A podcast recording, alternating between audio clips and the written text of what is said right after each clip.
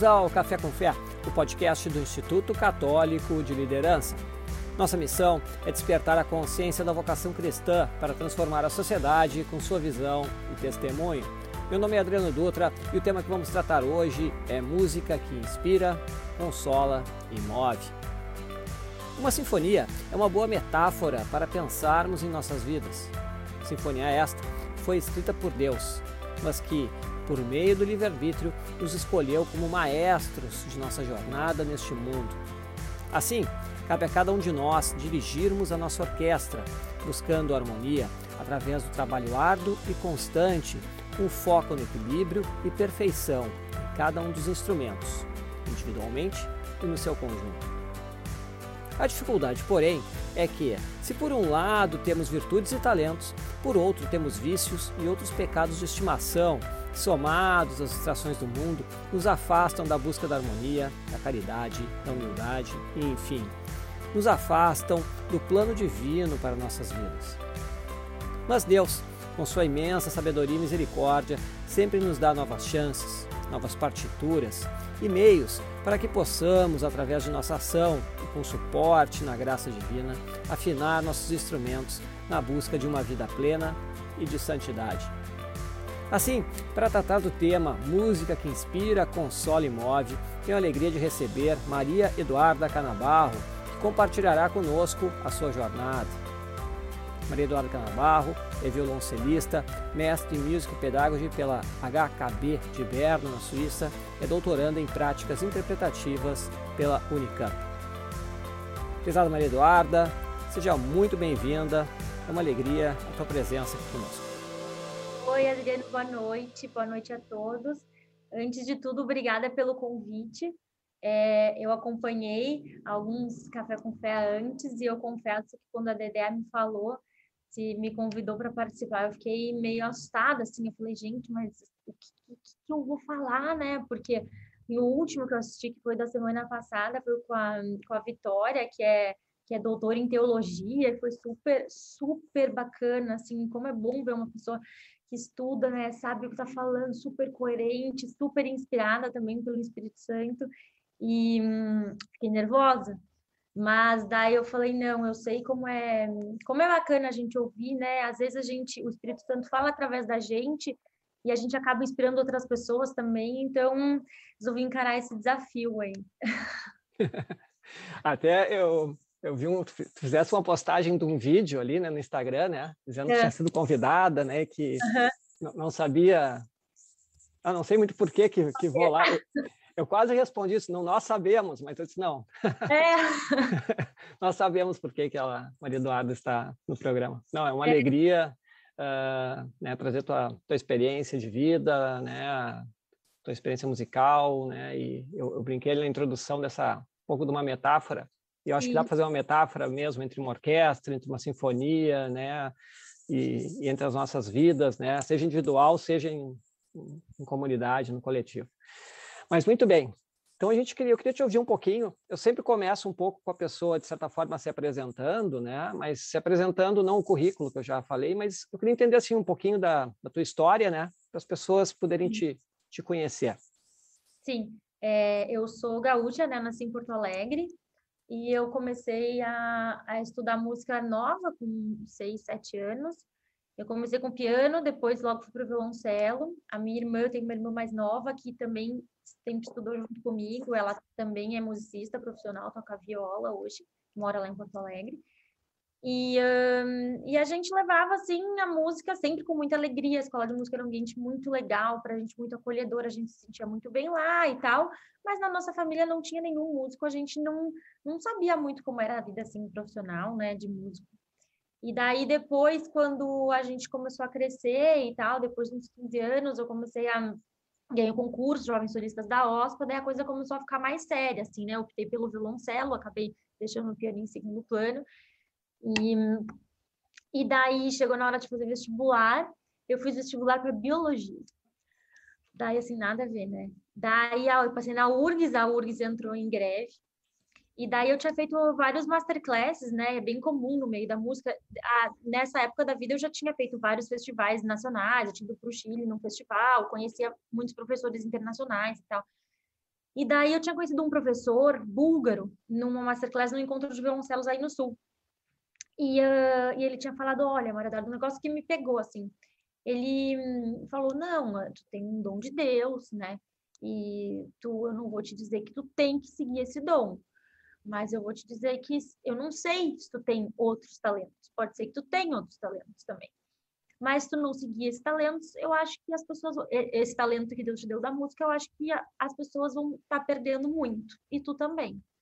Até aquilo ficou um pouco na minha cabeça, porque eu nunca tinha visto música como um dom, assim, de Deus, ou algo divino, assim, sabe? a gente tinha, a, a minha família é católica, a gente tinha a, a, o hábito de ir à missa e tal, eu tinha uma vida, assim, eu rezava todas as noites, a gente fez primeira comunhão, mas nunca tinha visto, assim, a coisa da música como um dom, né? Eu sempre fui muito estudiosa, assim, mesmo no colégio, sempre tive aquilo de, tipo, me matar de estudar para fazer o melhor possível e fazer o certo, assim, nunca tinha aquela coisa de, tipo, ah, o prazer da música, nunca tive, passei anos sem ter, mesmo muito depois disso, assim. Era mais pelo tipo, nossa, eu quero tocar bem, né? E daí eu falei, falei, ah, esse cara era um super bom professor, a URGS entrou em greve, ele tinha me convidado para estudar com ele. Falei, quer saber, eu vou para a Bulgária, eu tinha 17 anos. Isso foi em 2002.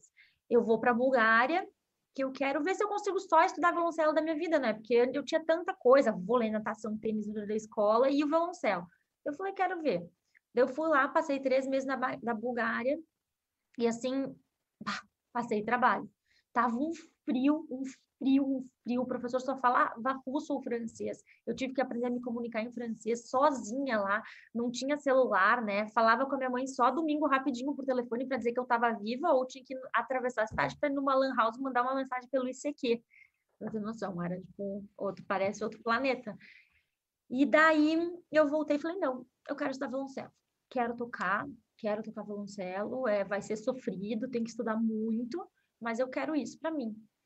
E daí eu fui tocar para o Antônio Menezes, que depois foi meu professor na Suíça, que é um violoncelista brasileiro que ganhou o concurso Tchaikovsky, um violoncelista solista, assim, internacional, dos melhores.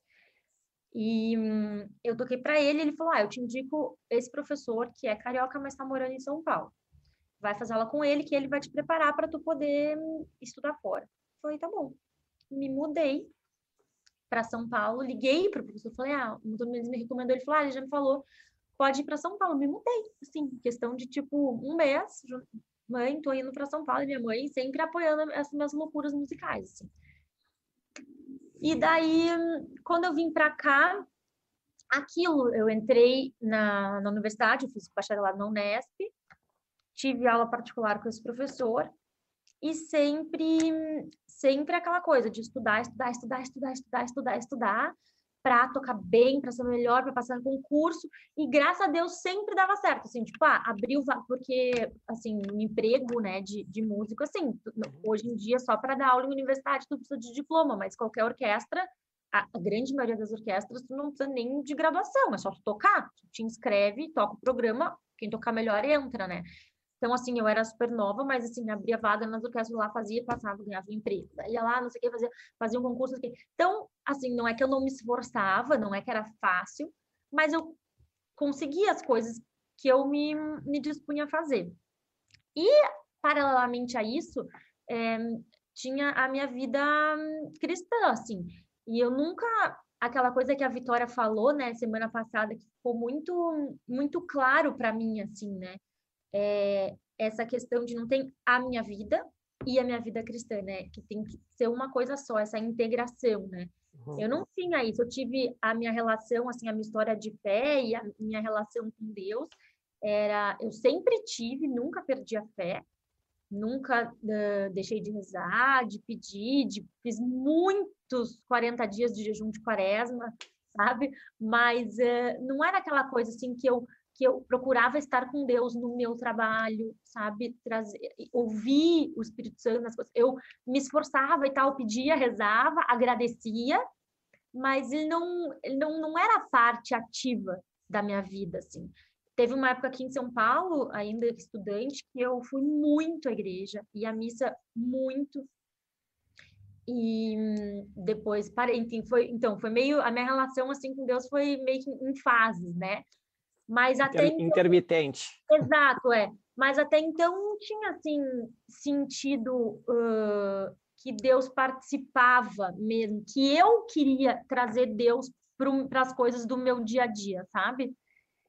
Daí eu passei na prova na Suíça, que era assim o meu sonho estudar com Antônio Menezes na Suíça. Antes mesmo de acabar a faculdade, eu passei, fui para lá, me mudei. Daí até eu chegando lá não tinha lugar para morar, olha só, né? Não tinha onde morar e daí onde que eu fui cair? Numa pensão de freiras. Foi o único lugar que eu arranjei para morar. E daí, tá, fiquei lá três meses e tal, depois me mudei, é, comecei a fazer as aulas na faculdade, e aquela vida de estudante, muito feliz, alegre e tal. E a minha mãe acabou descobrindo uma, sempre, né, minha mãe procurando uma igreja perto de onde eu morava, descobriu uma comunidade de língua brasileira lá em Berna, que não era longe uhum. da minha faculdade. E daí lá, eu comecei a frequentar essa igreja. Porque eu me sentia bem, me sentia em casa, eles falavam todos português, né? Eram muitos portugueses e muito e era metade da igreja portuguesa e metade da igreja brasileira. E daí eu adorei, adorei o padre. Era um padre italiano que falava português super bem. Ele era muito didático, assim. Então, para mim foi muito bom que eu sou bem racional, assim, eu gosto das coisas explicadinhas, de entender, de, né, de aprender as coisas. Da... E daí eu comecei a gostar tanto que eu me inscrevi para fazer crisma lá. Daí o curso de crisma era culpado. Daí eu eh, adorei, a gente ficou um ano quase estudando só o livro do Apocalipse. E só tinha adultos, assim, né? Eu era mais nova da Crisma e o próprio padre explicava, desenhava, não, porque nesse tempo era assim, desenhava um mapa, me explicava, eu entendendo, eu adorando, assim. E daí, ao mesmo tempo, eu fui entrando mais na comunidade, assim, porque daí descobriram que eu tocava, né? Daí, ai, tocar na missa. E aquela coisa de quando eu era pequena, eu, ai, fugia. Daí eu comecei a fugir, né? Eu tentei fugir também.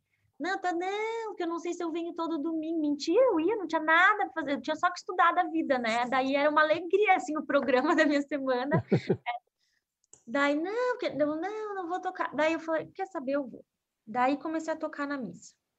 Daí o padre, ai, Eduardo, ensaia o coral, porque o coral é tão desafinado e é difícil, e eles querem muito aprender música e não sei o quê. Eu falei, ai, padre, mas eu me encanto bem. Não, mas Eduardo, tá... falei, tá bom, vou ensaiar o coral. Daí, além de na missa, daí eu ia duas vezes, uma ou duas vezes por semana, para ensaiar com os outros músicos que tocavam e outros para ensaiar com o coral.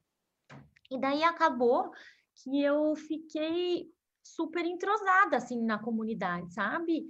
E, e aquilo começou a fazer muito sentido para mim. Eu comecei a realmente sentir que eu pertencia a uma comunidade de fé, que todo mundo estava ali para a mesma coisa, todo mundo tinha os mesmos valores, todo mundo estava assim, cada um no, na sua vida, mas estava todo mundo ali para a mesma coisa, né? No mesmo barco. Uhum. E foi a primeira primeira vez que eu senti isso, assim mesmo como adulto, né? Que, que, que foi muito bacana. E, eu, e a outra coisa que foi demais foi que pela primeira vez eu realmente senti a música e toquei música para louvar a Deus. Eu nunca tinha feito isso na minha vida. Assim, eu já tinha tipo, mais de 20 anos, né? E eu sempre fui católica e eu sempre toquei. Mas mas assim, ativamente sentindo que eu estava fazendo aquilo para agradar a Deus, sabe?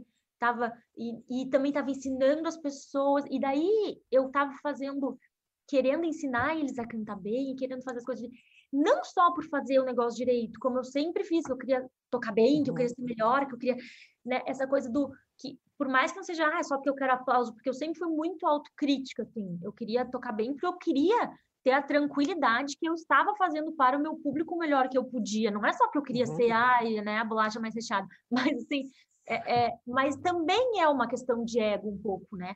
Porque uh, eu percebi depois que eu via que, que, que eu vi o negócio como um fim em mim mesma, como se eu só fosse 100% responsável por aquilo que eu estava fazendo, né? E não é, né? Nunca é. A gente nunca é. E essa percepção foi foi nesse momento aqui. Nesse momento eu comecei a ter essa percepção, sabe? De que, de que não é um fim em mim, né? A música que eu fazia não podia ser um fim só em mim, né?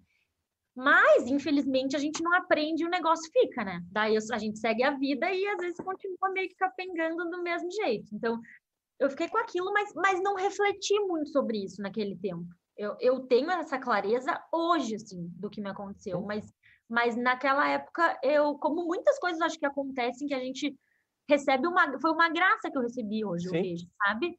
mas naquele, naquele momento eu senti, eu me senti bem lá. Eu senti fazendo música na igreja, com aquela comunidade, sim, me senti bem no trabalho que eu estava fazendo no coral, mas eu não, não, não sabia explicar do jeito que eu estou falando hoje, né? Que eu recebi uma graça mesmo, que, que o Espírito Santo realmente entrou no meu coração. Hoje eu vejo isso, né? Mas naquele momento eu estava mais muito, muito preocupada em estudar, muito preocupada em fazer um monte de coisa, mas fiquei sempre lá. Daí depois, um, eu estudando sempre muito e tal, não sei o que, acho que uma outra coisa que eu fui percebendo também é que aqui, né, eu conseguia as coisas que eu ia, estudava, me matava sempre ia muito bem, e, e lá tinha muita gente boa, né? Muita gente. Então, nem sempre eu ganhava os concursos, né? Inclusive, na maioria das vezes, eu não ganhava. Então, eu comecei a falar, falei, cara, então não sou assim tão capaz, né? Porque, tipo, antes eu me matava sozinha lá e dava certo. E agora eu continuo me matando aqui de estudar e nem sempre dá tão certo, né? Então, tipo, comecei a desconfiar, falar, ah, acho que será não é esse caminho ou será que não sou, sabe? Comecei, isso me levou a refletir. Daí, um belo dia, eu estava lá na faculdade e tinha um, tipo, uma agência na faculdade, assim, de cachês, né, que são pequenos trabalhos, assim, que a gente faz como músico, tipo, casamento batizado, funeral, festa, tocar no shopping, essas coisas, né? E daí um, a moça da agência falou comigo, falou, ah, Eduarda, tu, é, então, eu queria saber se tu tem disponibilidade para fazer, para tocar numa missa de sétimo dia, num enterro, na semana que vem, então. Daí eu tava super triste porque hum, eu tocava com um violoncelo que era emprestado de um, de um banco lá era de uma pessoa, uma pessoa física, que eh, dava para um banco gerenciar. E acontece muito isso na Europa, né? As pessoas investem em instrumentos e daí emprestam para estudantes de classes de professores renomados ou de universidades conhecidas, e daí tem o seguro, e os estudantes ficam tocando, porque o instrumento de corda antigo, quanto mais tocado, melhor, ele não pode ficar parado que o som fecha, né? Uhum. Daí é, eu falei, ah, tá bom, vai ser bom, não dar umas parecidas dessa sala de estudo, vou... E, ah, então, daí a dona do, do violoncelo falou que ela queria o violoncelo de volta, que eu tinha um mês para comprar o violoncelo ou devolver. E o violoncelo era, era uma fortuna, assim, uma fortuna, um negócio impagável. Era um violoncelo francês, um Silvestre de 1780. Daí eu falei, ah, eu vou ter que devolver e tal. Eu tava super triste, que eu ter que voltar a tocar num outro violoncelo emprestado que era do meu professor aqui no Brasil, que era um instrumento grande e machucava a minha mão, porque o meu violoncelo no Brasil estava no Brasil, em Porto Alegre, inclusive, Sim. que eu nem tinha levado porque ele é super ruinzinho, assim. Não dava mais para tocar. Daí eu super triste, cheguei lá, peguei o trem, e daí quem entrou em contato comigo era de verdade um velório, né? E lá, é, eles, ah, eu acho que essa família, quer dizer, essa família era protestante, e eu não sei se é um costume do lugar, mas uh, os enterros, assim, são quase uma festa. É, é um, é um, dura cinco dias, então cada dia é um evento. Assim. E esse dia era o, a última missa, era o último dia do enterro dessa senhora, e o filho dela que entrou em contato comigo, o Uli.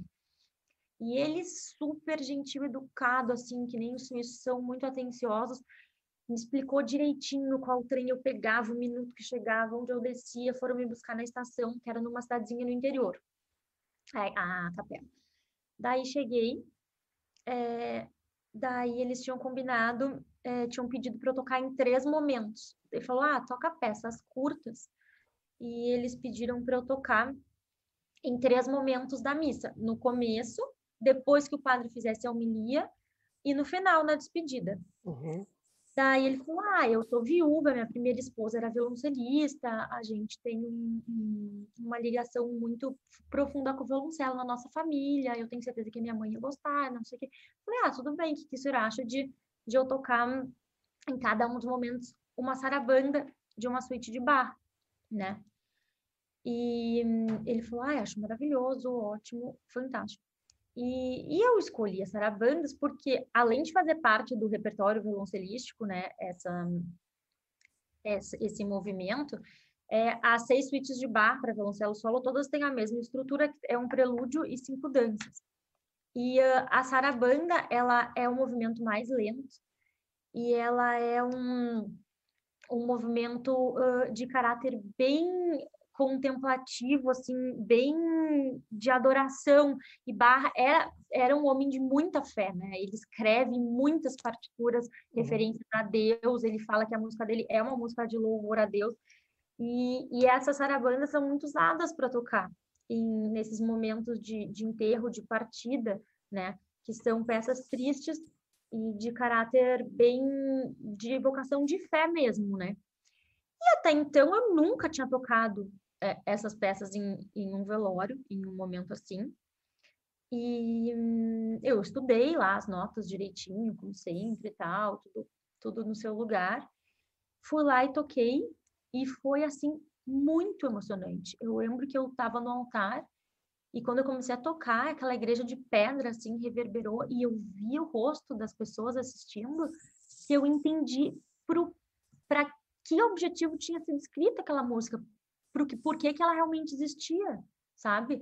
Que era realmente para consolar as pessoas que estavam lá de verdade, assim, que ela realmente ia chegar no coração daquelas pessoas que estavam sedentas daquilo, naquele momento de dor, né?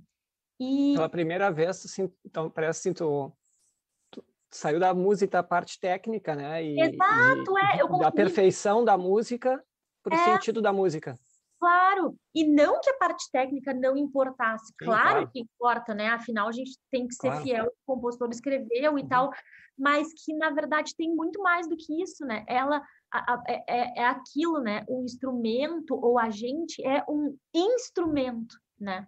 Uhum. Para transmitir o que Deus quer através da música, o que ele inspirou o compositor a querer dizer, né? Através da música.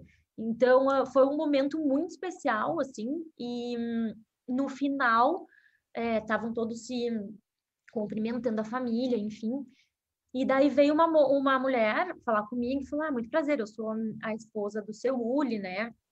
Ah, daí ela me explicou de novo: ah, a primeira esposa dele, ele viveu muitos anos, a primeira esposa tocava violoncelo e tal, não sei o quê. E ela falou assim: Tu tem um instrumento? Do nada, do, mas do nada, assim. daí eu guardando meu violoncelo, limpando, daí eu olhei e falei: Não, não tenho.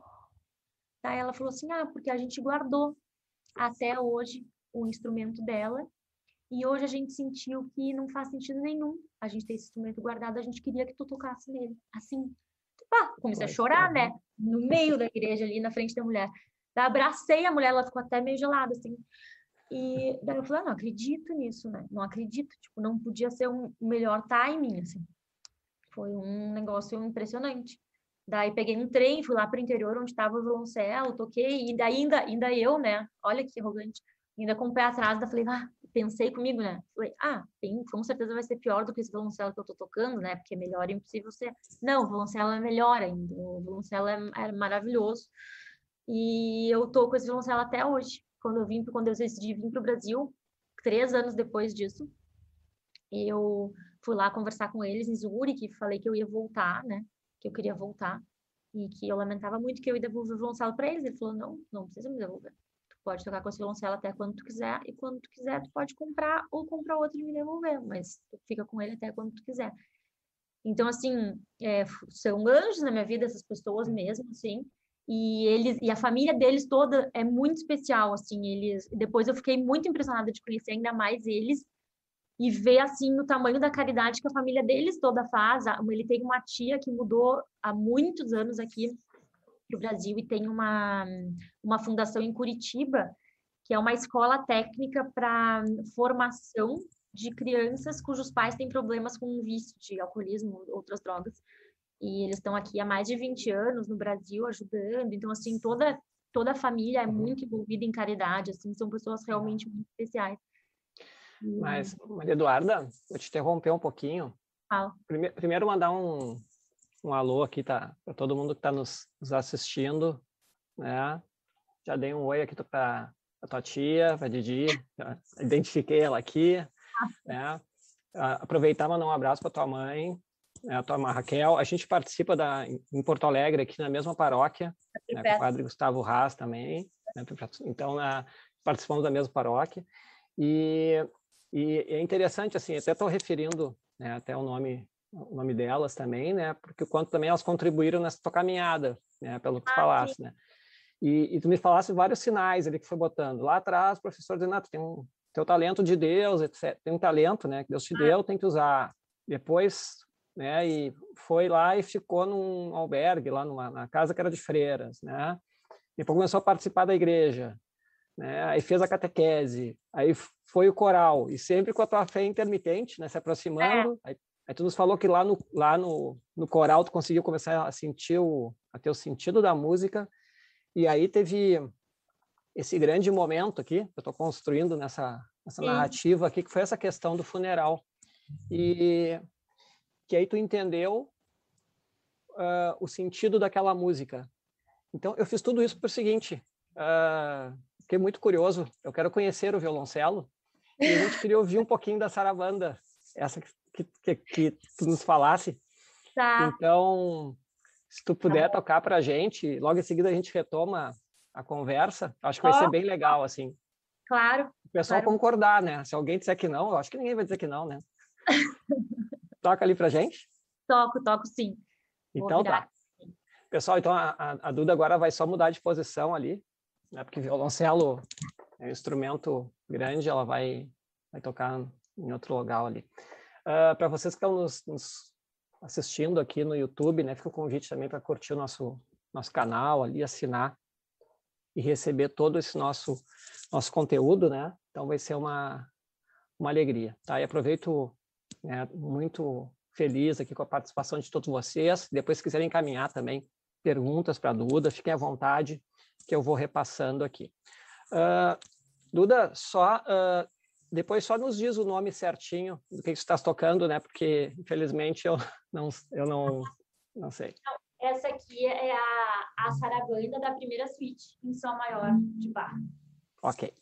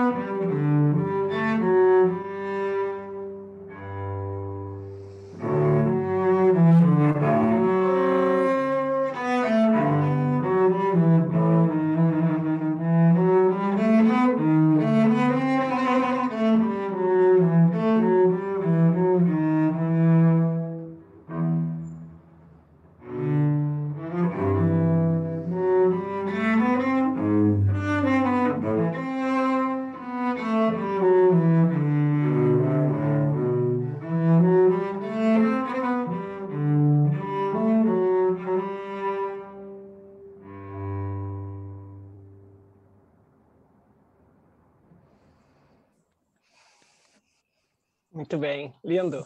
Muito lindo, muito lindo. É linda essa música, né? Deixa eu lá. Vou lá me sentar na minha cadeirinha. Volta, volta, volta para tua cadeira ali.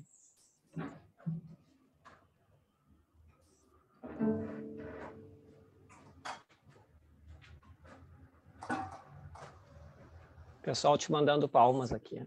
Ai, queridos. É. Uma Sempre delas, que tá, falar, lindo demais, a Mila, né?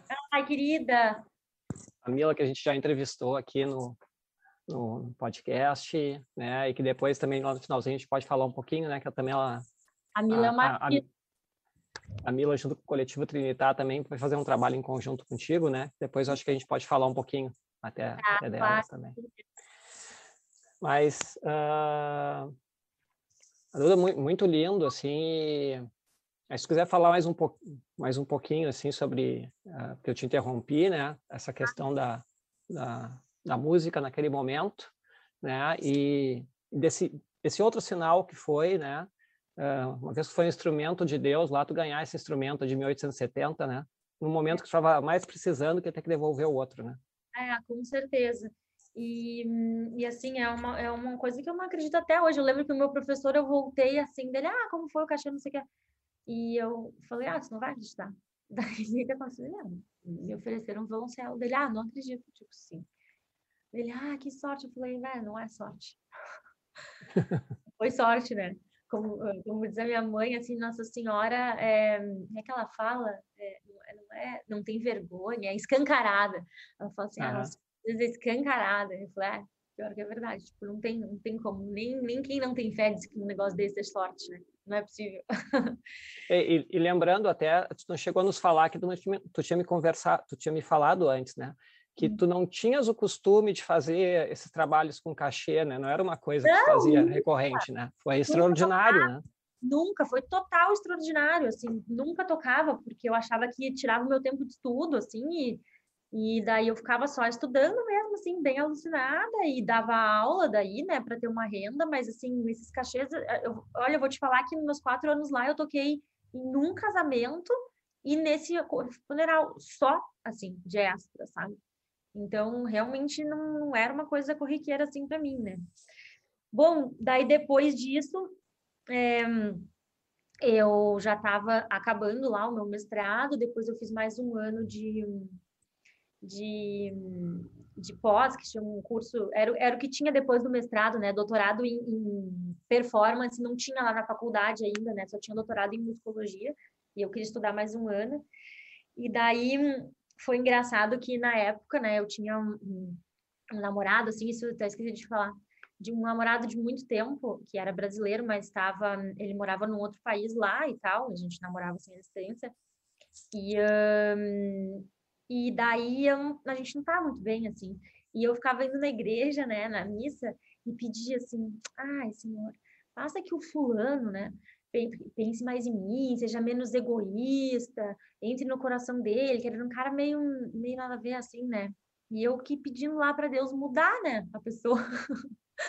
insistindo assim por meses a fio. Daí eu lembro que numa missa, assim, eu tipo, ah, falei, não, não, acho que eu estou fazendo tudo errado, sabe? Não vou pedir. Eu falei, ai, Senhor, quer saber? E sobre esse fulano, seja feita a sua vontade, mas assim, de coração, sabe?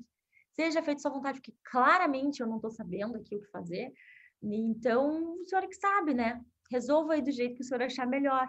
Ah, em uma semana, me deu uma luz, terminei o namoro com a criatura sabe? Se Deus resolveu por mim. Daí, depois disso, daí viajei, era, era verão, era inverno lá, verão, viajei, fui para a Punta, encontrei uma amiga que fazia, uma amiga de colégio, minha melhor amiga até hoje, que hum, fazia mestrado em Direito aqui em São Paulo, tinha convidado uns amigos para ir para casa dela lá junto, passar cinco dias em Punta, e entre esses amigos estava meu marido. Conheci ele, porque eu falei, viu? Deus realmente sabe melhor que a gente, né? Os planos deles são, são mais bem feitos, né? É que a gente gosta de pedir, mas muitas vezes a gente pede errado. É totalmente errado, não. Esse daí para mim foi claro. Eu lembro que eu ri e falava, meu Deus, mas eu pedi muito errado por muitas vezes, porque o senhor não me falou antes, né? Eu podia ter poupado meses da minha vida, mas tudo bem. Acho que as coisas têm seu tempo, a gente tem que aceitar o tempo de Deus também, né? E daí, um, e eu lembro que isso eu me dei conta, assim, na hora, assim, sabe? Que, é, que, um, que eu tinha que soltar um pouco o controle mais das coisas e deixar mais para Deus, que eu era uma pessoa assim que não deixava nada ao acaso, sempre tinha tudo muito planejado na minha vida, assim. Daí, por, por exemplo, conheci o meu marido, voltei para a Suíça, falei não, a gente quero voltar para o Brasil, já queria voltar para o Brasil, já ia acabar o meu curso em julho. Daí ele não, volta para cá, nananana, deu na como, né? Não tenho nada aqui, voltei quando deu um mês que eu estava de volta na Suíça, me ligou por Skype o primeiro violoncelista aqui do Teatro Municipal, falou, ah, Duda, tudo bem, não sei que. Ele me conhecia de festivais que eu tinha feito, uhum. abriu uma vaga aqui para o nosso naipe de violoncelo, a gente queria muito saber se tu pode vir para tocar aqui, assim, tipo, outra, outro sinal, sabe? E um negócio que eu não fiquei também fazendo força nem nada, era um desejo do meu coração de voltar, mas mas eu nem tinha, assim, começado a fazer contatos de novo e tal, né? Divulgado que eu ia voltar, né? E daí, daí deu tudo certo, eu voltei entrei no teatro, o meu professor deixou eu voltar lá fazer a prova depois, consegui, fiz a prova, passei, peguei o diploma, voltei para cá, daí abriu a vaga no Diário Oficial, porque é um concurso, né, público da Fiz o concurso, passei, comecei a tocar no teatro. E, bom, e daí foram anos, assim, bem, bem a jato na minha vida, daí comecei a tocar no, no teatro, no final do ano a gente ficou noivo, no outro ano eu casei, no outro ano eu tive a Maria Clara, né? E sempre tocando lá. E eu sempre gostei de tocar em orquestra, assim. Eu gosto do repertório, me sinto bem no palco. Eu gosto dos concertos, né? Eu gosto muito das pessoas, né? Assim, da, da, da grande maioria dos músicos, né? Eu gosto das pessoas interessantes com essas trajetórias de vida diferentes, assim, como a minha, sabe? Com tanta experiência, geralmente, né? Para trocar. Mas era aquilo, né? Foram anos que ainda, apesar de todos os sinais que, que Deus já tinha me dado, a minha, minha vida cristã não era unida à minha vida, assim.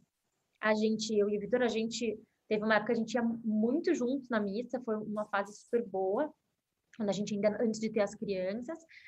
Daí, daí eu lembro que depois no teatro, bem lá na orquestra, teve um episódio de um, de um amigo, um colega que estava passando por uma dificuldade e tal, e veio me perguntar é, e disse que tinha comprado um escapulário para ele, que ele queria usar, mas ele não sabia muito bem o que significava, que ele queria que eu explicasse para ele, porque eu, eu, eu usava um escapulário sempre, eu não tirava, depois até estourou a correntinha, uhum. eu mandei arrumar, mas não usei mais tanto. E daí ele, eu falei, não, mas por que isso? Daí ele falou, não, porque eu vejo que tu usa assim, e eu sinto que realmente isso isso te faz agir de um outro jeito e, e eu, eu quero ser assim. Eu falava, nossa, que, que coisa, né? Porque assim a gente não não percebe às vezes o quanto as pessoas estão carentes, né? Tem momentos frágeis assim, então tão carentes de, de, de um caminho, né? E de um exemplo às vezes, de um, de um testemunho, não sei. E aconteceram algumas coisas assim na minha vida no trabalho, mas eu não posso dizer que eu era uma pessoa que tipo uh, levava Deus para o meu trabalho, assim, sabe? Mesmo no palco tocando, eu não me sentia fazendo alguma coisa assim de louvor, adoração, nada, né? Era sempre aquela coisa bem, bem técnica, assim. Técnica, não só técnica, com coração, assim, com sentimento, mas não não assim com, né, com esse intuito mais de, de, de a vida cristã, a vida com Deus na vida cotidiana. Daí, quando a minha filha mais velha nasceu, é, no parto dela eu tive síndrome HELP, que é uma complicação terrível, assim, é, de uma eclâmpsia, da falência renal, falência hepática, um horror.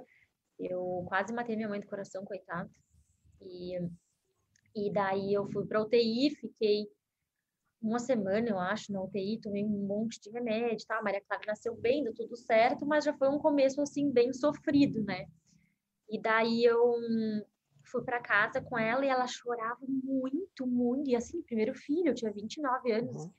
E ela chorava demais. E ela mamava e vomitava, ela não dormia mais de 30 minutos em nenhum momento do dia ou da noite, era um suplício, assim.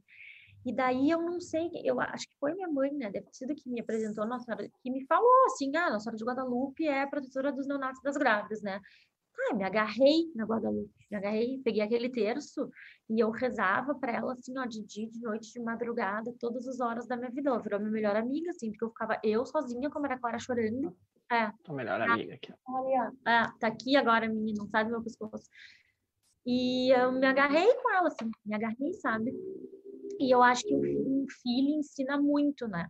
Para os pais, e principalmente com a mãe, assim, e eu sempre fui muito controladora, sempre fui tipo, ah, não sem esforço, né? Muito pelo contrário, com muito esforço, muito trabalho, dando tudo de mim, tipo, vai dar certo, né?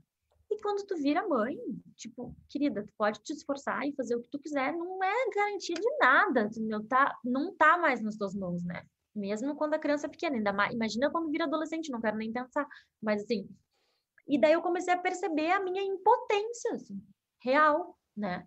E daí eu rezava para Nossa Senhora de Guadalupe des desesperada, desesperada, assim, um desespero. E daí acabou que com quatro meses eu comecei a tentar dar um leite especial para ela, para ela ver se ela parava de vomitar tanto. E daí que eu achava que ela estava com alergia à proteína do leite, ninguém achava nem pediatra. No fim, ela tinha alergia mesmo, teve que tomar o leite especial. Graças a Deus, tudo ficou bem. E uhum.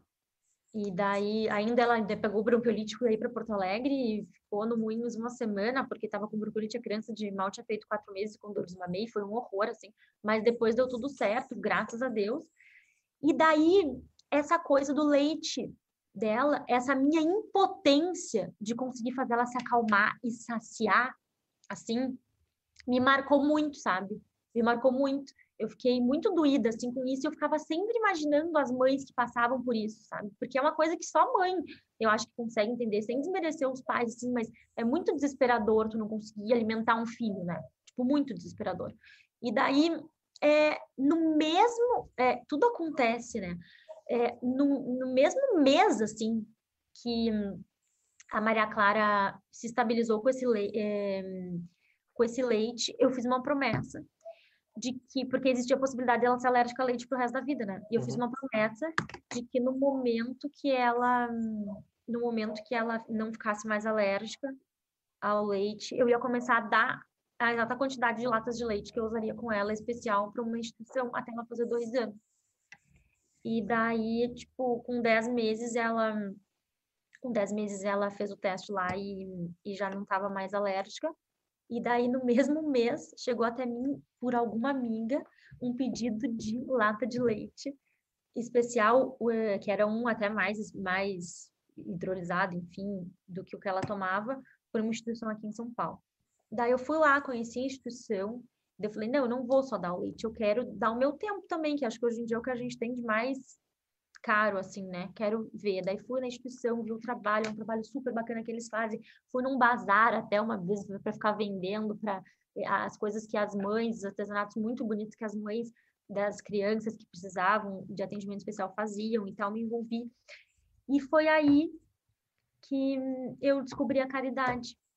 Eu nunca tinha sentido assim também, sabe? Eu acho que é aquilo, né? É, eu tava lendo, eu te falei desse livrinho, até achei o meu, esse livro da Escola do Espírito Santo, do Jacques Felipe, é um livro bem pequenininho que a gente, a gente começou a ler junto no grupo de oração. E, e é muito, muito esclarecedor, assim, porque é, ele explica, eu estava falando até para minha mãe agora, eu falei, mãe, eu reli o livro até para falar na live, porque ele explica tão bem as coisas que a gente só sente e às vezes não se dá conta. Né? E ele põe muito bem, assim, eu acho, no papel e em palavras, né? E ele fala aqui, né, que como reconhecer uma graça, que tu tem que como pedir uma graça, como obter mais graça. Tu tem que reconhecer gra alguma graça que tu que tu recebeu, agradecer e aí o teu coração vai se abrindo e quanto mais o teu coração vai se abrindo, mais graças tu vai receber. E daí quanto mais tu reconhecer e mais tu agradecer.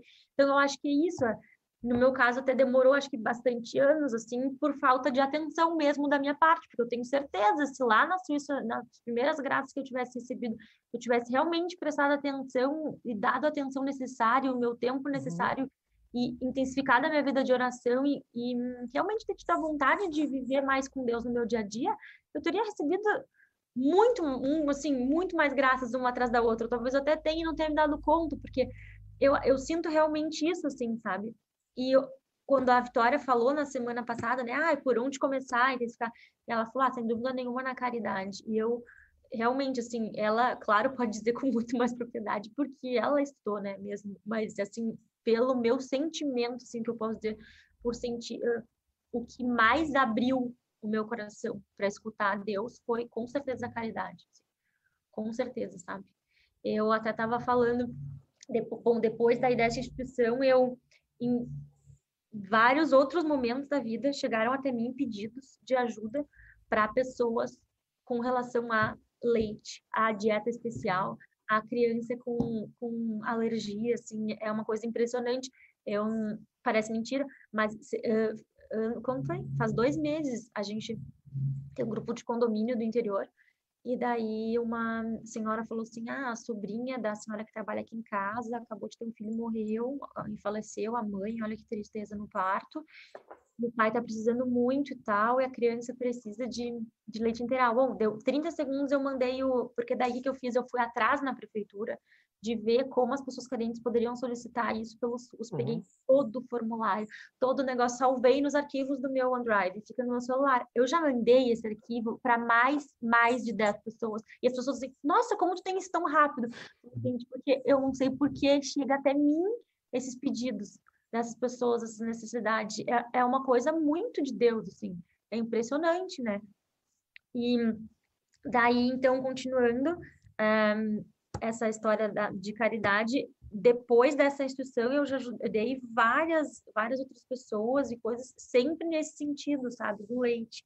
E até essa menina que eu ajudo hoje, que se chama Fernanda, que ela já tem 15 anos e tal, precisa de dieta integral, que a gente fez, que a gente vai fazer, depois eu vou falar com a, as meninas da Trinita e tal, também chegou até mim por essa essa questão de necessidade de dieta especial, né?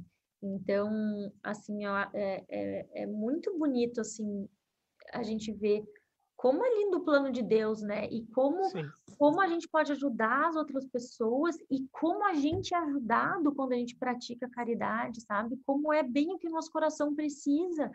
Eu estava brincando com meu marido esses dias, eu falo, assim, me faz tão bem. Eu fiz com a Fernanda, a gente fez umas bolsinhas, até tá aqui, ó, para vender e tal, e um monte de gente comprou, foi um sucesso. Eu tive que fazer várias levas, eu nunca pensei, a gente conseguiu ajudar ela super. E daí depois a gente entrou na justiça e finalmente, agora lá no Amazonas, ela mora em Manaus, finalmente, depois de muito desaforo de, de assessor de juiz que eu ouvi, porque eu fiquei ligando para todo mundo lá naquele estado para ver se ajudava a guria, daí ela conseguiu, graças a Deus, o valor da dieta por seis meses, depois tem que entrar na briga de novo, mas assim, conseguiu. Nesse dia que ela conseguiu essa dieta, foi um dos dias mais felizes da minha vida. Eu dizia para meu marido... Não, a formação é, sempre a frase que se, que se ouve, né, é de quem está se doando, voluntariado ou em alguma ação, é uhum. justamente essa, né, que, que, o, que sente efetivamente que está ganhando muito mais do que entregando, né. É. Não, é, é, incrível. E, é. e Duda, uh, acho assim, a, a, a, tu já, tu já, quando fizesse uma entrega ali, tu já, né, sentiu impotente com a questão do leite, né, então teve uhum os teus sinais foram aumentando, assim, digamos, aumentando, né? Aumentando, é, com né? certeza. E, aí eu queria que tu falasse um pouquinho para a gente ali, é, só dando um salto no tempo também, né? Que aí teve a questão da tua segunda filha, né, etc. É, a e, foi eu, o, eu queria que tu, eu queria, eu queria que tu chegasse na, na história, conta, claro, vai contar a história dela, né? Mas eu queria que tu chegasse naquela, na, na história que tu falou do leite de novo. Quando tu falou do leite, eu lembrei da, ah, então, ali no, é, então a, a Vivi foi, um, foi mega complicado, tal. Ela nasceu prematura, foi uma gravidez muito complicada. Depois, de novo, no parto, eu tive complicações. E ela ficou na UTI para pegar peso, né? Ela era muito pequena, tinha um quilo e meio. Ela ficou 27 dias na UTI. E, um, e lá na UTI foi é, é, é uma escola também, assim, porque a UTI NEL é, é, é intenso, né? gente vê de tudo, assim, e é, tem, tem que ser, é para os fortes, né? E, e, a gente aprende muito. E, e ali todo dia, né, indo, eu passava o dia lá e a noite aqui, o dia lá e a noite aqui, e daí eu lá tentando tirar o leite, com aquelas bombas de leite no, no banco, porque não podia dar para ela, que ela ainda é muito pequena, e eu não, não tinha muito leite, né, porque, assim, estresse, bomba de leite, não tinha nem a criança, não podia, tal, ela tomada por sonda, né, e na minha frente é, tinha uma menininha, elas estavam na, naquelas caixinhas, né, nas estufinhas, assim, e fica longe uma da outra, tem umas cortininhas, enfim, mas a gente passava o dia lá, a gente acabava conversando, né? E daí eu passava o, dia, o tempo inteiro que eu ficava lá com a Vitória no colo, eu ficava cantando Maria de Nazaré, ficava rezando, ficava o terço, deixava o terço, deixava a foto de santo, assim, tudo, né? E botei Maria também, Vitória, né? E e daí essa mãe, a menininha que estava na frente da Vivi, chama, chama Nara, ela é uma paixão, e a mãe dela Mariana. E a Narinha, ela tinha uma complicação bem grave, ela, ela tinha aquela miele, meningocele, é que é aquele negócio que dá na espinha, coluna vertebral, que fica com aquela uh, aquela cabeça maiorzinha, né, com água, hidrocefalia, e daí tem que fazer uma cirurgia recém-nascida, ela fez uma cirurgia acho que com quatro, cinco dias para colocar um duto assim, e ninguém sabia se ela ia ter alguma sequela. Então, enfim, era uma complicação assim. E a e a mãe dela chorava muito e todo aquele desespero. E a mãe dela tinha uma quantidade enorme de leite, né? E eu ficava assim, eu falava, gente do céu, como que essa mulher consegue ter tanto leite? com tanto estresse que ela tá passando, né? E a guriazinha mamava super direitinho, era grande e ela tinha muito leite. E daí, um belo dia, e eu sempre na luta do leite, né? Na bomba, e não sei o quê, e tomava plazio, e tomava achado não sei o quê, e nada. E daí um dia, nada, a Mariana chegou para mim, ela super delicada, assim, chegou para mim com um envelope pardo, assim. Ai, Dada, eu vejo que tu é católica, né? Falei, sim. Ela assim, ah, as meninas são Marias e tal, tu é devota de Nossa Senhora? Eu falei, sou. Ela falou assim, ah, quando eu tava grávida da minha primeira filha, que ela tinha uma guriazinha quase da idade da minha mais velha também, eu eu escrevi, não sei se você já ouviu falar na, nas freiras da Gruta do Leite. Falei, não, não sei o que é. Ela falou, ah, enfim, é uma ordem, tal, umas freiras que elas hum, ficam lá na gruta onde Nossa Senhora se refugiou com Jesus quando ela estava fugindo dos perseguidores e ela amamentou Jesus lá. Então é uma gruta, né? Um lugar sagrado. E, essa, e essas freiras, elas mandam um pozinho da gruta para as mães que querem amamentar e não conseguem, ou que as crianças têm algum problema de saúde, para o leite, enfim, ser abençoado de alguma forma e nutrir essas crianças, né? Ela falou assim: eu escrevi isso para elas faz dois anos. Elas me responderam hoje me enviaram um pozinho. Como eu não preciso, que eu tenho bastante leite, eu queria saber se tu não quer. Eu fiquei estátua, né? Fiquei assim olhando pra ela. Falei, não acredito. Eu não acredito. Tipo, qual a chance, né? Daí foi aí que a minha mãe disse, eu falei, mãe, tu acredita que isso aconteceu? Ela falou, é, às vezes Nossa Senhora é escancarada. Falei, impressionante, né? Impressionante. E daí a questão foi não é que eu, ah, de repente explodi de ter leite para dar para a guria por tomar o pozinho, é. não é isso, sabe? Mas aquilo me deixou em paz, sabe? De, tipo, é um sinal, assim, de nossa hora que, tipo, eu tô te vendo, eu tô vendo o que tu tá querendo fazer. E, tipo, fica tranquila, sabe? Eu tô contigo. Mesmo que não vá ser de leite, a guria vai se alimentar. E como foi, de fato, eu amamentei até os quatro meses. E depois ela não, nem quis mais, ela quis a mamadeira que era mais fácil e ela ficou ótima, enorme, né? mas, mas é mais aquilo, assim, né? O milagre acho que é no nosso coração mesmo, né? De, de, de, desse sinal de Deus, assim, de que, não, tenha fé, né? Entrega, mais uma vez, né? Deus pedindo, assim, tipo, deixa que eu cuido, né? Não precisa, não precisa te matar, né? Aqui no livro, nesse livro do Espírito Santo, tem uma, um pedaço, uma frase que eu vi, que que é muito, muito maravilhosa, assim, que, que fala exatamente isso, assim, que Deus, ele vai te dar, vai te dar força, ele vai te dar graça, ele vai te dar o desafio e ele vai te dar a força, né? E tu não precisa fazer mais do que tu é capaz de fazer, né? Isso, olha aqui, ó, olha que, olha que demais. e, e para tu ficar tranquilo, não sei o que, ele fala assim, ó, o que não quer dizer que não precisemos nos esforçar, mas que esses esforços, para que não sejam estéreis, devem se orientar na direção correta. Não esforços para obter a perfeição como resultado, e sim para deixar que Deus o faça, sem que encontre resistência, para abrir-nos o mais plenamente possível a sua graça que nos santifica. Sabe? E isso, para mim, assim, foi um libertador na minha vida, sabe? Já, já na gravidez da Vitória, no final, assim, quando eu estava internada, eu fiquei um mês internada antes dela nascer, passei a gravidez inteira tendo problemas e tal. Cada ultrassom que eu ia era uma choradeira, porque era, ai, a guria não cresceu, ou o teu útero abriu, ou ai, a parede do útero não sei o quê, ou... Claro, ela estava saudável, graças a Deus, não é isso que eu estou reclamando, mas assim, não era aquela gravidez de Instagram, sabe? De, ai, que felicidade, uhum bebê de 3 quilos, vou escolher a roupinha da maternidade. Não teve roupinha da maternidade, né? Bebê de UTI ficar pelado, né? Então, é, eu, assim, naquela choradeira, assim, tipo, ai, por que eu, né? Por que eu me revoltada rezando para Deus? Mas, tipo assim, por que isso comigo, sabe? O que, que eu fiz? Eu tô fazendo tudo que os médicos mandam, eu tô fazendo tudo, tô quieta, tô, sabe? E não tá dando certo, né? E daí chegou uma hora lá internada que eu ficava não tinha que fazer o dia inteiro, ficava lá de perna para cima, não podia me mexer durante 30 dias. E daí chegou uma hora que, assim, que, que eu realmente me vi impotente, e daí eu realmente entreguei, sabe? Eu fazia, tipo, exame de dois em dois dias para ver se eu tava de novo com a pré-eclâmpsia e tal. E daí chegou uma hora, assim, que tanto de... Daí, de novo, daí, daí eu realmente entendi, assim, falei, não, Senhor, seja feita a tua vontade. Tu que sabe, tu que sabe, eu não sei se é melhor essa criança ficar mais tempo aqui, eu não sei se é melhor ela não ficar, eu não sei se é essa minha missão, não sei se é essa dela, eu não sei nada, eu não tô entendendo nada, eu só sei que eu fiz tudo o que eu podia, e se o meu plano não tá, não tá dando certo é porque eu não é para ser. Seja feito o que tu quer.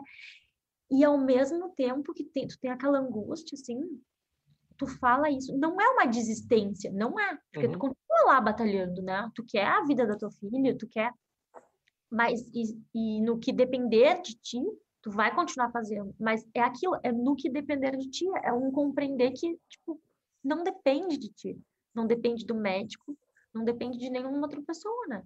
Depende de Deus. E daí eu entreguei, assim, e foi muito uma libertação. E aí eu senti, e aí eu vejo que foi realmente nessa questão da, do nascimento da Vitória que, que eu consegui começar a juntar a fé na minha vida, assim, nas coisas pequenas, nos problemas pequenos da minha vida, sabe? Tipo, até esse ano, a escola. Ah, tem teste, tem aqui em São Paulo tem sorteio, que tem um monte de gente, né? Em todo que é lugar, mas até na escola. Daí tem, tem sorteio para ver se a filha entra, uma ganhou, outra não ganhou. Eu fiquei dividida, fiquei naquela coisa, daí eu tava brigando com meu marido, porque ele queria uma escola, eu queria outra. Eu rezei assim, ó, meu Deus, Nossa Senhora, tu é mãe seja feita a tua vontade. Eu não vou brigar com mais ninguém. Eu não vou fazer mais nada, não vou decidir. Entrego nas mãos de Deus. Seja feita a tua vontade. Se for para separar minhas filhas da escola, eu vou. Se for para voltar junto da escola, eu vou. Eu... Seja feita a tua vontade. E entreguei assim, ó, em paz. E nem me reconheci fazendo isso, porque eu sou uma pessoa hiper controladora, hiper planejadora, hiper assim. Mas eu entreguei em paz, porque eu sei já, ele já me deu mostras suficientes de que de que ele é melhor que eu para planejar as coisas, sabe? E isso foi que me impulsionou também a sair da orquestra, porque como fala, né, né nesse livro do Espírito Santo também, para a gente escutar as graças, a gente tem que estar tá em silêncio, né? O nosso coração tem que estar tá em silêncio. E depois que a Vitória nasceu, é, eu me sentia muito o oposto do silêncio, muito barulhenta, assim, por dentro, muito angustiada. É, eu sei que é um dilema para muitas mães, né? E meu caso não foi nem diferente, mas assim, a orquestra ensaiava, ensaiava todos os dias das quatro às dez da noite. Então eu chegava em casa às onze horas da noite todos os dias, com uma criança de dois anos e uma de quatro meses, assim. E meu marido é advogado, chega muito tarde também, então a gente tem que ter uma funcionária, uma babá, que daí não se entendiam, então a minha casa não era um lugar de paz, porque eu passava correndo, meu marido passava correndo.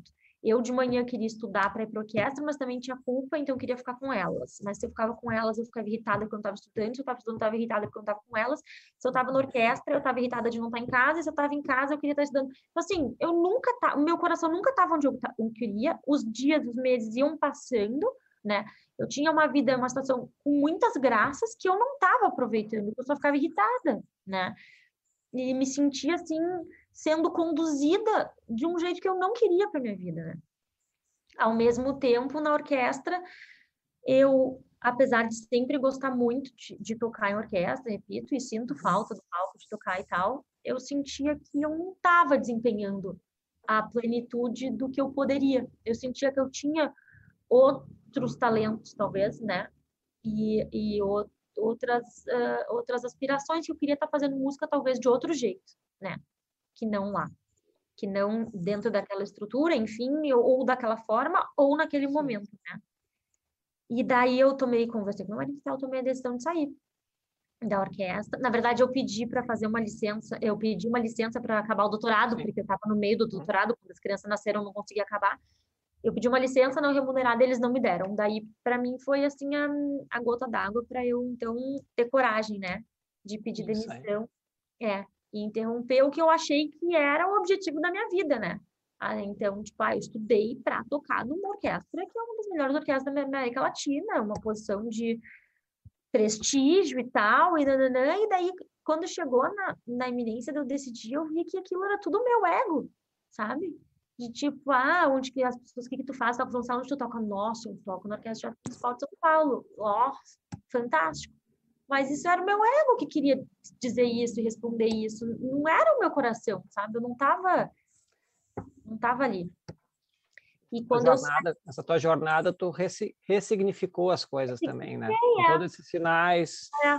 aprender a fazer a entrega, né? aprender a confiar é. na providência divina, né? Tudo é. isso é. foi indo, foi indo, foi, foi indo. indo. E daí Deus me deu uma graça enorme que foi me apresentar para a Belle, para a Isabelle aí de, de Porto Alegre, que me apresentou para esse grupo de oração que o padre José Maria fundou aqui em São Paulo que, nossa, que foi no momento que eu precisava, quando eu tinha acabado de sair da orquestra, assim, que eu não, não tinha mais, assim, o convívio dos meus amigos e tal, e que se tornou, assim, uma rede de apoio um, e, e, de amor e de terapia e tudo, de mulheres incríveis, assim, que também são mães, ou são filhas, ou são, são esposas, por enquanto, mas que também estão buscando a Deus no seu dia a dia, né? Algumas com experiências diferentes, umas que estudam mais, já estão um pouco mais avançadas na sua caminhada, outras menos, com o padre Fábio, que é o amor a Kate, tudo me orientando e tal, né? Nesse momento que eu mais precisava, assim,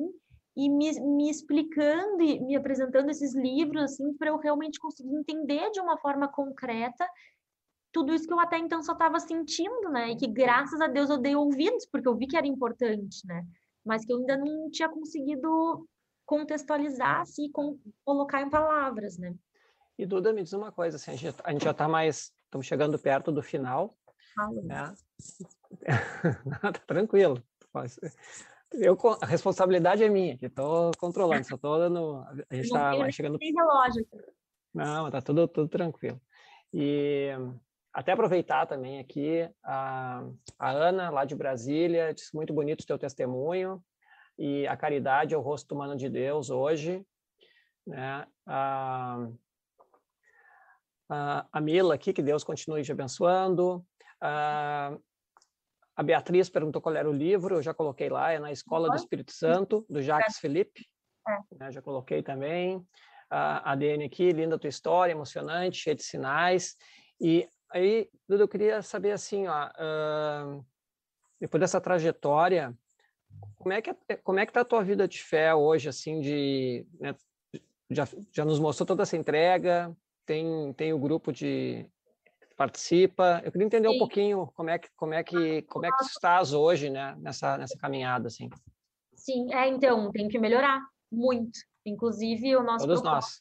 Nosso, é, não, mas tá, nosso propósito desse ano, assim, era realmente perseverar, assim, né? Na, na, na vida de pé, na, na, na oração, na, na frequência da confissão, por exemplo, né? É uma coisa que eu não faço frequente. É, eu tive a graça de fazer vários encontros com, com o Padre Fábio de direção espiritual, que é uma coisa que faz muito bem. Uhum. E daí, agora com essa questão da pandemia, meio que complicou tudo, né? O nosso grupo, a gente fazia sempre toda terça-feira, maravilhoso.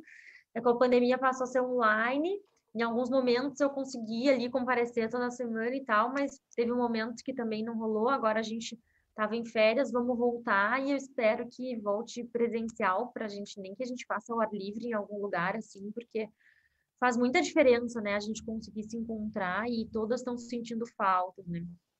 Assim, eu quero, eu, eu, eu quero melhorar também nessa questão do estudo, assim, eu vejo que para mim, cada pessoa acho que tem sua personalidade e é chamada a Deus por um lado, mas mas eu gosto muito de, de ler e entender uhum. as, as, coisas, sabe? Eu um, faz diferença assim para mim, né? É um lado que, que, me pega bastante.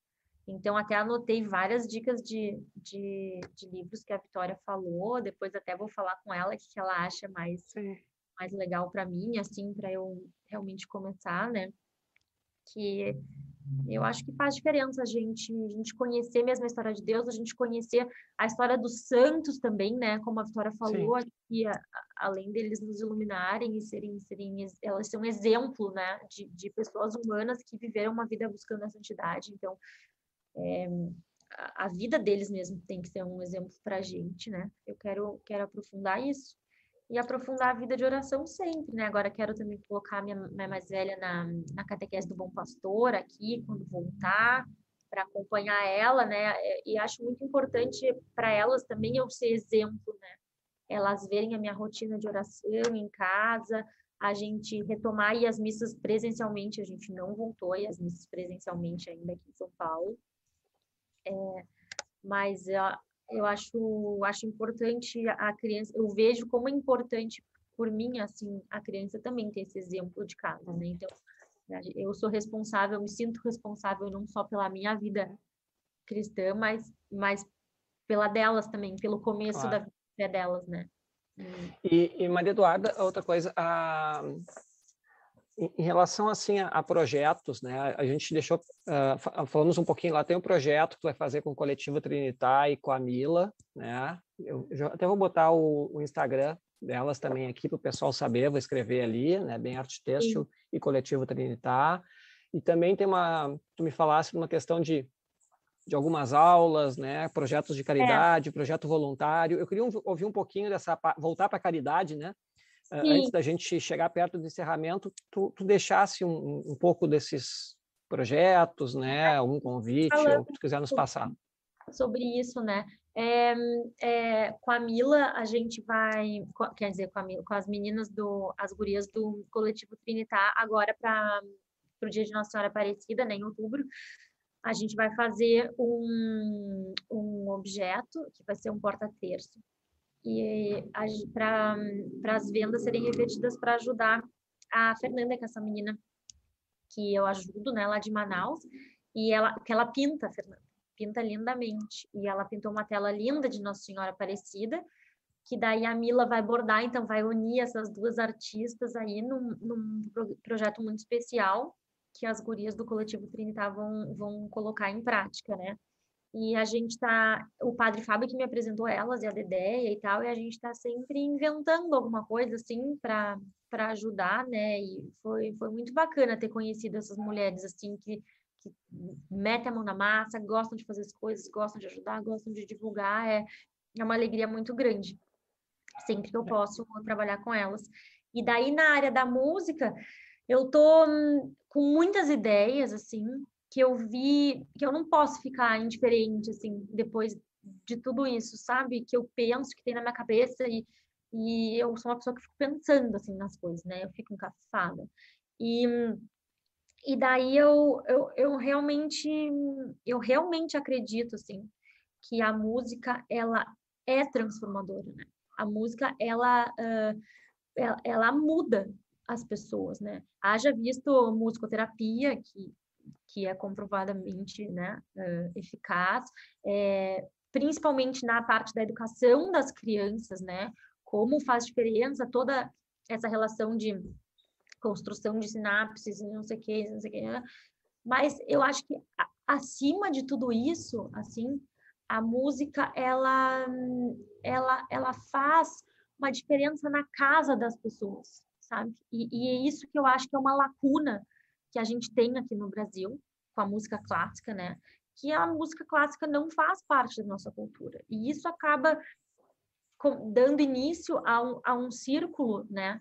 Vicioso que como a música clássica não faz parte da cultura das pessoas, as pessoas não investem e não gastam seu tempo e nem seu dinheiro em música clássica, e daí a música clássica não, não é retroalimentada, né? E daí não acaba não chegando música de qualidade nas pessoas, não tem nas escolas e tal, e, e isso vai, né? E vai, e vai. E quem perde somos nós todos, uhum. né?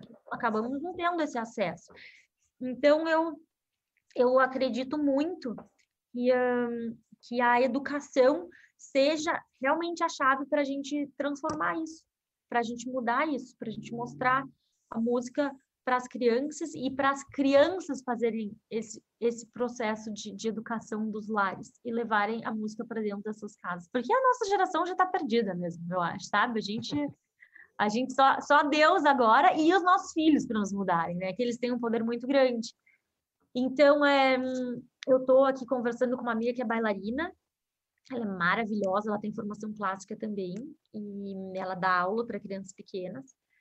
E a gente está bolando aí um projeto de fazer uma escola de imersão cultural, assim, aqui em São Paulo, sabe? De, de realmente fazer essa questão de interdisciplinaridade das culturas, de mostrar a, da cultura, assim, dança, música, pintura, literatura, fazer as crianças, a nossa geração, né, pegar gosto por essas coisas, assim, a, pela beleza, né, o belo, né. A Vitória uhum. me, me mandou uma frase linda pelo, pelo Instagram, né? Como é bom a pessoa que estuda e lê, né? Porque a é Vitória que a Eduarda está citando é a Vitória de Carli, que a gente entrevistou no programa passado ali. Né? É. Sobre a fé na vida só. cotidiana. Até Ela já fica o convite para vocês uh, ouvirem lá no podcast esse último episódio da Vitória que está disponível lá. Mas fala aí, é, pode. A sessão foi incrível. Eu, eu já assisti acho que umas três vezes. A abertura da espiritualidade, a arte, e as outras categorias ou atividades análogas do homem é mais necessária do que nunca para o futuro. E acho que esse momento de pandemia a gente realmente tem que pensar. É um momento de reflexão, né? As coisas não podem acontecer à toa, assim, de pensar o que a gente quer para o futuro, né? A gente quer que permitir que, que, que, continue assim, as coisas que a gente acha que tem que mudar, ou a gente realmente vai tomar as rédeas e construir o que a gente quer, né? Nem que seja para a próxima geração, mas para que duas, três o fim do mundo sobreviverá, segundo Dostoiévski, né? não por causa das guerras, mas sim de enfastiamento geral e insuportável, quando aparecer o diabo do bocejo de dimensões mundiais. Assim sendo, podemos prever, então, juntamente com esse autor, que a beleza salvará o mundo. Serão as obras-primas da arte humana, não destituídas de centelha divina, e as obras de Deus na argila humana, os santos, que levarão os homens acima do útil e do funcional, para fazê-los descobrir o significado da vida como o dom gratuito de Deus vivo, que por caminhos imprevisíveis guia as vicissitudes históricas para metas eternas. Então, assim, eu realmente acredito que a arte inspira, consola, mas tem que mover, sabe? Eu acredito uhum. nisso. E, e, e, não só ah, a arte move os nossos corações, não, eu acho que, que, que, a que deve mover mesmo as pessoas que escolheram a arte como como profissão, como vocação, né? Eu acho, eu, eu vejo nisso uma missão, assim, sabe?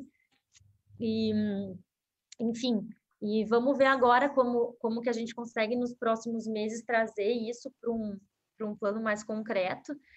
Mas é, eu acredito que, que vai, vai dar certo, aí vai gerar frutos. A Dedéia também está com muitas ideias, a Dedéia também é um artista, está com muitas ideias e a gente vai a gente vai sempre conversar e ver o que pode fazer nesse sentido, mas é, eu já estou muito feliz de estar com esse caminho aberto, sabe, Adriano, de, de, ter visto que é isso e, e não não não tá mais preso ao que eu, ao que eu hoje sei que, que não era assim, né? O que, o que, que era para eu, eu fazer. Então, então, vamos ver o que o futuro aguarda para a gente. E, Eduardo, tem uma coisa interessante, assim, aqui no Café com Fé, né? Por mais, a cada programa tem pessoas novas entrando, né? Tanto convidado, mas é claro, pessoas que estão assistindo. Mas a gente, eu acho muito legal as pessoas que sempre assistem, né? E muitos é. que foram entrevistados, ou já assistiram, continuam assistindo, né? Então, a, a, só me chamou a atenção, tu vai falando com naturalidade, a Dedéia, a Dedéia é faz a direção Ai, do programa aqui, é. né? Não, mas que, to, to, todo mundo já conhece de tanto ouvir falar ah. da Dedéia, né, Meirelles, nos programas que a gente tem vários da Dedéia. O arroba coletivo Trinitar, que a gente já entrevistou aqui, as meninas estão sempre assistindo, estão agora também ali, né, até falaram muito importante dar cultura para nossas crianças. Né, a Mila, que a gente já entrevistou, também está aqui, está nesse projeto. Então, é, é, legal que a gente está junto, assim como tu falasse do grupo de oração e de estudo, né, que participa, né, Sim. que acaba sendo uma comunidade, a gente, de certa forma, também acaba sendo aqui. Com então, certeza. Quero, claro, agradecer a, a todo mundo aqui que está tá assistindo, né, e queria lembrar também lá atrás, né, quando tu falasse das, das dificuldades, né, acho que é importante a gente lembrar ali, tem, tem um trecho ali que é Mateus 7, né, de 24 a 27, que é aquele sobre a, a construir a casa sobre a rocha, né? E, e, quando a gente fala das dificuldades, eu sempre lembro disso, porque ali diz o seguinte, né? Que, que Jesus diz que quem ouvir as palavras dele, né, e as põe em prática, será comparado ao homem sensato que construiu a casa sobre a rocha. E aí ele diz o seguinte: caiu a chuva, vieram as enxurradas, sopraram os ventos e deram contra aquela casa, mas ela não caiu, porque estava alicerçada sobre a rocha. Então, o que, que ele nos disse aqui? Não é que se eu fizer a casa sobre a rocha, estiver alicerçado em Deus, nada vai acontecer. Não vai, não vai acontecer. É. Né? Vai vir enxurrada, mas é isso. Pode voar umas telhas de vez em quando, mas é diferente da, da casa lá do insensato, que está sobre areia, né? E que, na verdade, cai. Então, esse, esse, teu testemunho, esse teu relato hoje nos mostra muito isso, assim, os vários sinais que tu teve na tua vida, essa história maravilhosa, essas coisas incríveis do, do leite lá que chegou no momento do pozinho, né, que chegou no momento é. necessário, de tocar e receber um, um violoncelo, né, tem um, um, um é, é, caríssimo, a gente sabe, no momento que mais precisava. Então, é. tudo isso, assim, Deus vai tocando o coração da gente, né? Então, convidar a todos também para que a gente coloque nas nossas orações esses projetos, né, que tu está desenvolvendo aí para a cultura, né, para música, para dança, para execução, para educação e também para auxiliar as pessoas. Mas, Duda, a gente está no final, né? E aí eu vou querer duas coisas. Eu vou querer uma, uma palavrinha final tua, então, se quiser deixar um, um recado final, né? Lembrando ali, a gente colocou esse título, né? Música que inspira, consola e move, né?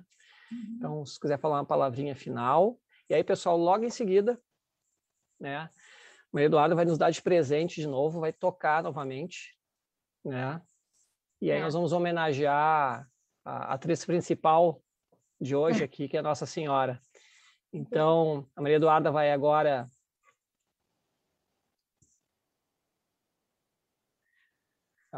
Tá. Uh, vai, então a gente vai ter uh, a gente vai ter agora umas palavras finais da Duda, né? E aí, enquanto ela prepara o instrumento ali, eu já vou dar os recadinhos finais, já vou anunciar o próximo programa. E aí nós vamos acabar escutando a Duda, né? Fazer uma homenagem para Nossa Senhora. Mas, Duda Maria Eduarda. Eu queria agradecer. Fala aí, fica à vontade. o convite. Queria hum, agradecer a, a presença de todos e tal falar que eu achei muito bacana o Café com Fé, a ideia que me, que me apresentou, e eu já assisti vários episódios, e são sempre muito iluminados, assim.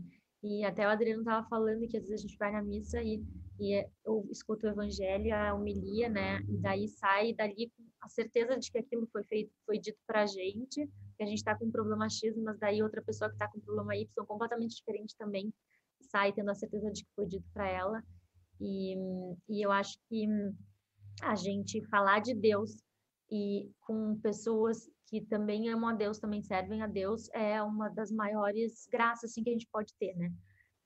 E, então, acho que uh, o que eu aprendi nessa caminhada é que a comunidade de fé é muito importante, assim, amigas, uh, grupo de oração, lá na, lá na, na Suíça, né, essa comunidade de língua portuguesa, assim, o meio, um meio mesmo, né? Que, que se conecte com a gente, que, que a gente se sinta pertencendo a, a uma coisa maior, né? Acho que realmente é, é essa função da igreja, né? E uh, a gente se sentir pertencendo a alguma comunidade uh, de Deus é, é muito importante, assim, para mim, para minha caminhada, eu posso ver que esses momentos chaves da minha vida, assim, foi quando eu estava ligada a, a, algum, a algum grupo mesmo, né, católico. E outra coisa até que eu não falei, mas que foi um, um, uma das coisas mais bonitas que eu percebi no grupo de oração e que realmente mudou meu dia a dia em coisas pequenas, assim, nessa coisa do Espírito Santo, é que a gente fica tentando encontrar a paz, né, interior, essa tranquilidade no coração, para a gente conseguir entender as graças na nossa vida. E eu acho que no mundo que a gente vive hoje, com a velocidade de tudo e a pandemia, toda essa tristeza, né, todos esses problemas, é, é cada vez mais um, um desafio cada vez maior a gente conseguir encontrar essa paz interior, né? E, e eu sempre achava isso muito impossível de alcançar para mim, porque eu sou muito agitada, né? E eu uhum. confundia, e depois o padre Fábio me esclareceu e a gente, nas conversas, na direção espiritual, e no... finalmente eu consegui entender, assim, que a gente confunde muito é, a paz interior com passividade, né? Uhum. Não tem nada de passivo em buscar o Espírito Santo, em buscar uma graça, muito pelo contrário, a gente, às vezes, dependendo da personalidade da pessoa e no meio onde a gente se encontra, tem que ser um trabalho ativo e bem árduo, assim, né? De tu não deixar uma coisa perturbar o teu interior, ou tu não deixar a tua fé ser questionada, ou apesar de tudo que acontece, tu continua lutando porque Deus te deu um sinal e porque tu sabe que aquele é o caminho. Então, não tem a ver com passividade. Né? Então, eu acho importante, assim, esse, um momento de oração e um momento de direção espiritual para a gente se entender melhor, né, como seres humanos com falhas e tal, e, e conseguir ver qual, qual o caminho para a gente chegar a Deus, né? O que a gente tem que transformar na gente, porque a gente tem que se transformar. E no nosso dia a dia, né? Que pequenas atitudes, aquilo da integração da vida de fé. Ah, bom, agora que eu acho que eu achei essa minha paz interior, não acho que nunca mais vai ser perturbada, muito pelo contrário, de cinco em cinco minutos vai ter algum desafio, alguma coisa. Isso tem que, na oração, pedir a graça de conseguir perseverar, de conseguir ficar próximo do Espírito Santo, de conseguir escutar Deus. Então, é, é um trabalho, né? mesmo, assim, pelo menos para mim, é, é, é, um, é um trabalho ativo. Talvez para algumas pessoas seja menos, talvez algumas pessoas que estejam bem mais na frente na sua trajetória de fé. Mas é, eu acho importante falar disso, porque eu me sentia assim, quando eu falava com pessoas que é, eram muito santas, assim, tipo, muito por exemplo, a minha mãe, assim, que é uma pessoa que lê muito, tem uma vida de fé muito praticante, não sei o quê eu, eu sempre me sentia meio aquém, assim, sabe? Tipo, ah, eu nunca vou alcançar isso porque eu não sou assim, porque isso não é para mim, porque não, não é, é para todo mundo, é para todo mundo. Só que cada um tem a sua caminhada, cada um tem seus desafios, a sua personalidade, né? E também cada um tem a sua vocação e cada um tem as suas bênçãos e as graças que estão guardadas para si. Então, é, Deus quer estar tá na nossa vida e perto da gente, né? E, e é só a gente deixar. E é só a gente querer, né? Maravilha. Uh, então, assim, já te, aproveitando só, antes de te mudar ali, te agradecer muito, tá? Foi muito bom, muito legal, muito bonito compartilhar essa história conosco, né? Todos esses sinais e isso, só tenho a agradecer, né? Então, foi, eu acho que foi uma, uma noite muito aprendizado, né? É. Para quem estava em dúvida, que, por que, que fui convidada, eu acho que agora ah. todo mundo sabe por que, que a, a Duda foi convidada. Então, uma noite muito aprendizado e uma noite de uma história linda que nos contou. E então quero te agradecer muito, né? Agradecer também a, a parabéns lá e agradecer o, toda essa trajetória. A gente não pode esquecer o teu marido, o Vitor, né? A Maria Clara, a Maria Vitória, né? Que são fazem parte desse teu núcleo familiar aí. Também a um abraço especial ali para tua mãe, para Raquel, para Didi. Então, agora, pessoal, depois desse agradecimento, a Maria Eduarda vai tocar para a gente. Enquanto ela arruma ali o ajusta o instrumento, uh, eu só vou dar os recadinhos finais já. Então, pessoal, uh, então só lembrar então que todo esse conteúdo vai estar disponível no YouTube. Se alguém quiser assistir depois, se quiser passar para alguém assistir, está no YouTube. mas também vai estar disponível logo ali no início da semana no podcast Café com Fé. Né? Então, clica no ícone da Apple ali, baixa o podcast Café com Fé, ou através do Google uh, Store, né? ou Spotify, você consegue pegar o podcast Café com Fé e ouvir todo o nosso conteúdo das entrevistas anteriores. Fica também um convite para vocês baixarem o aplicativo de meditação católica Sit Time. E vou aproveitar agora, antes da Duda iniciar, fazer o convite já para o próximo Café com Fé. Então, toda quinta-feira, às 20 horas, Café com Fé. E o nosso convidado, agora no dia 19 de agosto, às 20 horas, vai ser o secretário de Logística e Transporte do governo do estado de São Paulo, João Otaviano Machado Neto. E nós vamos falar sobre o papel do cristão na vida pública. Vai estar imperdível também. Fica já o convite aqui. Então, Duda, quando tiveres pronta, fica à vontade. Novamente te agradeço muito. E agora uma homenagem para nossa mãe. É, com piano, essa música, né, é uma invenção de Bach, a parte de piano, e Gounod compôs a parte de violoncelo cima da parte de piano. É para ser um duo, mas vocês imaginem a parte de piano.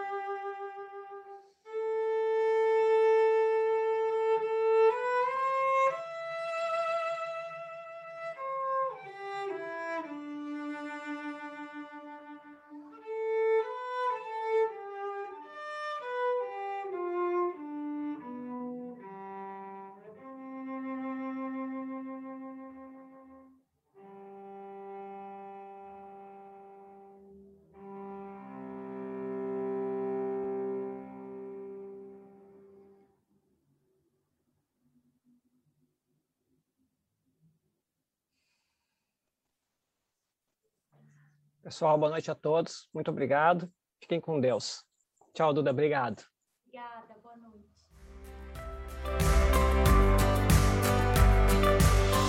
Obrigado por escutar este episódio do Café com Fé, o podcast do Instituto Católico de Liderança, que quer levar de um jeito simples e dinâmico a visão católica a respeito dos desafios do mundo.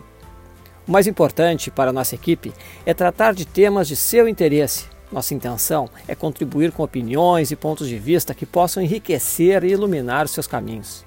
Assim, sua contribuição é essencial. O seu feedback ou sugestão de algum tema específico será sempre muito bem-vindo. Não deixe de escrever o nosso e-mail contato arroba. Sua opinião é muito importante. E se gostou desse capítulo, compartilhe com seus amigos. Abraço e até o próximo encontro.